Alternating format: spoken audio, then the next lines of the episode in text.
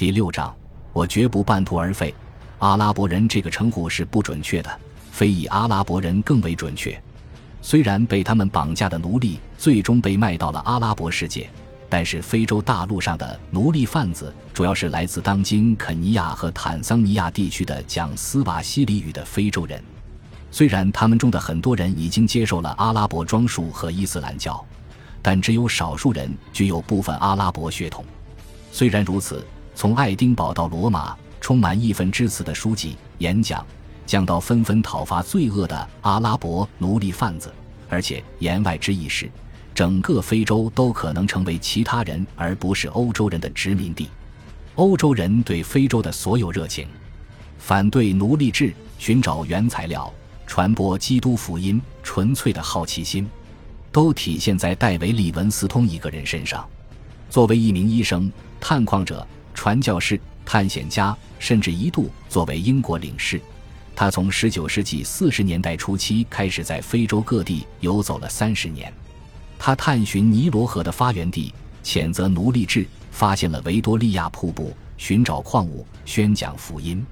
因为是第一个穿越整个非洲大陆的白人，他成了英国举国崇敬的英雄。一八六六年，利文斯通踏上了另一个长途探险征程，寻找奴隶贩子、潜在的基督徒、尼罗河以及其他任何可能需要发现的东西。几年过去了，他音信全无。在人们开始担心他命运的时候，《纽约先驱报》。出版商小詹姆士·戈登贝内特看到了一个天赐良机。一八六九年，斯坦利的故事里是这样说的：斯坦利接到了他的老板贝内特发来的一份紧急电报，来巴黎有要事。记者斯坦利用当时已经成为其公众印象一部分的自命不凡的笔触写道：“就像是竞技场上的决斗士，只要有丝毫的退缩，丝毫的畏惧，就算是完了。”决斗士要面对抑郁刺向其胸膛的锋利刀剑，外派记者要面对可能要让他陷入绝境的任务。他火速赶往巴黎的巴黎大酒店去见他的老板，在那里，双方兴奋地交流了有关利文斯通的事情。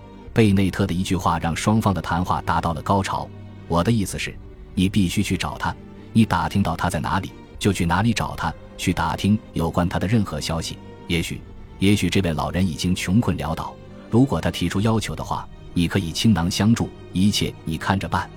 务必找到利文斯通。这一插曲为斯坦利的第一本书《我如何找到了利文斯通》提供了一个理想的序言。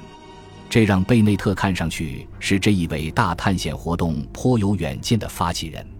然而，两人之间的类似谈话很可能是子虚乌有。斯坦利的日记中写有与贝内特这次见面日期的几页被撕掉了。实际上，直到一年多之后，斯坦利才开始着手寻找利文斯通。不管多么不靠谱，斯坦利有关贝内特戏剧性的将他召到巴黎的叙述，还是让这本书销量大增。这正是斯坦利看重的地方。他所追求的不仅仅是作为一个探险家的声誉，正如一位历史学家所说。他极善夸张的天赋让他成为后来所有职业旅行作家的鼻祖。他的文章、书籍、巡回演讲给他带来的财富超过了同时代，甚至下一个世纪的任何一个旅行作家。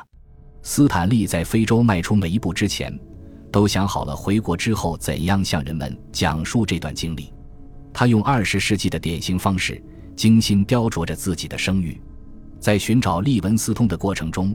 为了不给潜在的竞争对手留下线索，他在前往非洲途中小心翼翼地放出风声，说他打算考察鲁菲集河。他首先前往桑吉巴尔，雇佣搬运给养的脚夫。在那里，他给家乡登比郡的一位叫凯蒂高夫罗伯茨的年轻女性写了一连串的信。虽然两人之间的情书往来持续的时间不长，书信内容拘谨生硬。而且经常因为斯坦利外出执行新闻调查任务而中断，但他还是向他敞开了心扉，承认了他是私生子这一让他痛苦的秘密。斯坦利打算完成寻找利文斯通的任务，回国之后就和他结婚。最后，1871年春，他带着一条名叫奥马尔的狗，还有脚夫、士兵、翻译，厨子，扛着美国国旗的向导，两位英国水手，总共大约一百九十人。这是当时规模最为庞大的非洲探险队，浩浩荡荡地出发了。斯坦利一行从非洲东海岸向内陆挺进，寻找利文斯通。当时，利文斯通已经在所有欧洲人的视线中消失了五年了。不管他在哪里，斯坦利在纽约报纸上说：“我绝不半途而废。如果他还活着，大家就能听到他讲述所有经历；如果他已经死了，我会把他的尸骨带回来。”斯坦利一行艰难跋涉了八个多月。终于找到了那位探险家，并且对他说了那句众所周知的话。至少斯坦利是这么说的：“恕我冒昧，您是利文斯通医生吗？”斯坦利发回的一系列报道，再加上贝内特意识到他的报纸发表了19世纪极有人情味的一篇轰动性报道，让这一漫长的寻找活动成了一个传奇。因为斯坦利是有关这一搜寻活动唯一的信息来源。这一传奇始终显得有英雄色彩。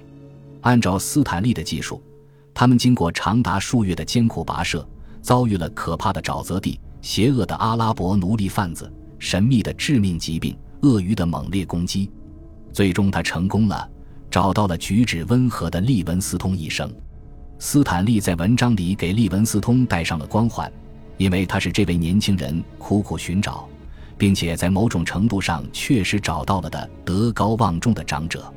根据斯坦利的说法，这位人生经历丰富的贤者和这位勇敢的年轻英雄在一起考察的几个月里，迅速成了忘年交。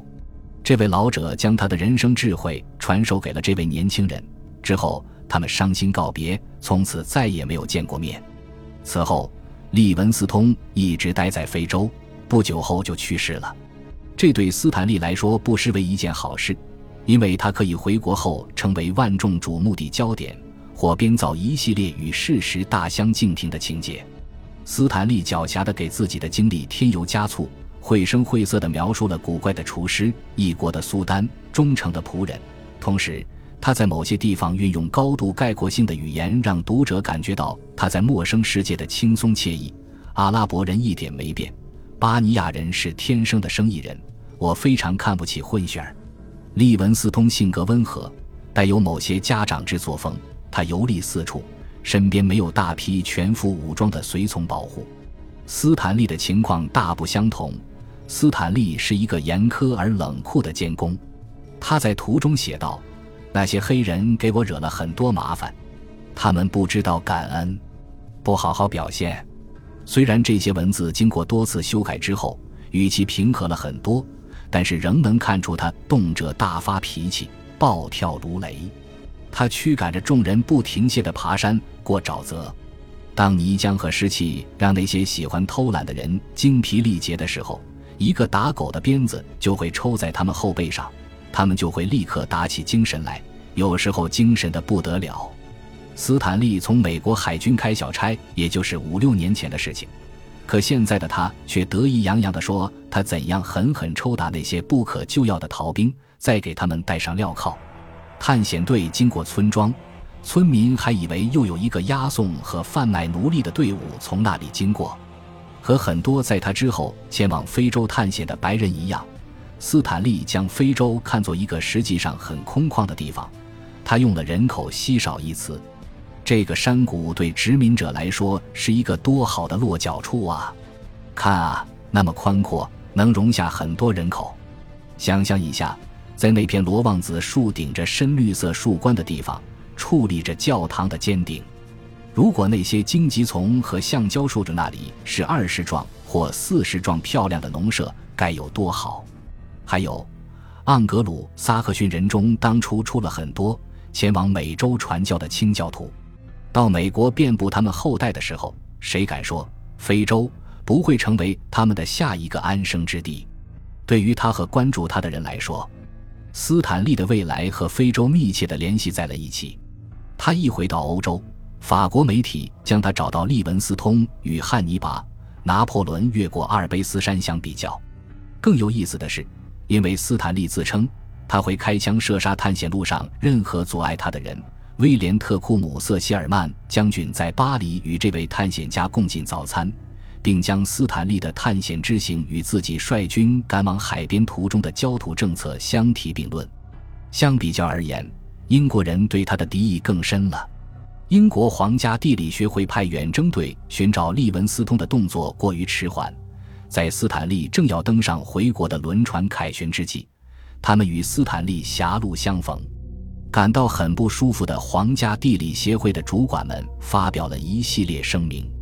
从这些声明的字里行间可以看出，让他们愤怒的是，找到他们本国人的人既不是一个正经的探险家。也不是一个正经的英国人，而是一个靠给美国低级小报写文章糊口的耍笔杆子的。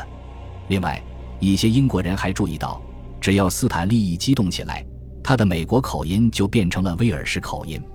有关其威尔士绅士和私生子身份的谣言让斯坦利烦恼不已，因为供职于一家主张奉行强硬外交政策、反英国的《纽约报社》，他一直坚称自己出生于美国。并从小在美国长大，斯坦利尝到了被拒绝的味道，尤其是被英国上流社会拒绝的味道。很快，他又发现自己被未婚妻拒绝了。在外出期间，他发现凯蒂高夫罗伯茨嫁给了一个名叫布拉德肖的建筑设计师。斯坦利迫切地想收回先前寄给他的那些信件，尤其是有关他出身的那封信。他写信向对方索要那些信件的时候，他拒绝了。他要他亲自去取。一次，他在曼彻斯特演讲的时候，他和她的丈夫坐在听众席上。演讲结束后，他前往他下榻的地方，请管家传话给他说那封信在他手上。斯坦利打发管家去门口将信取给他。他再次拒绝了，说只将信交给斯坦利本人。他不愿意去门口取信。最后，他带着那封信走了。他受伤的自尊心就像是在流血的伤口。没过多久，他再次前往非洲寻找慰藉。感谢您的收听，喜欢别忘了订阅加关注，主页有更多精彩内容。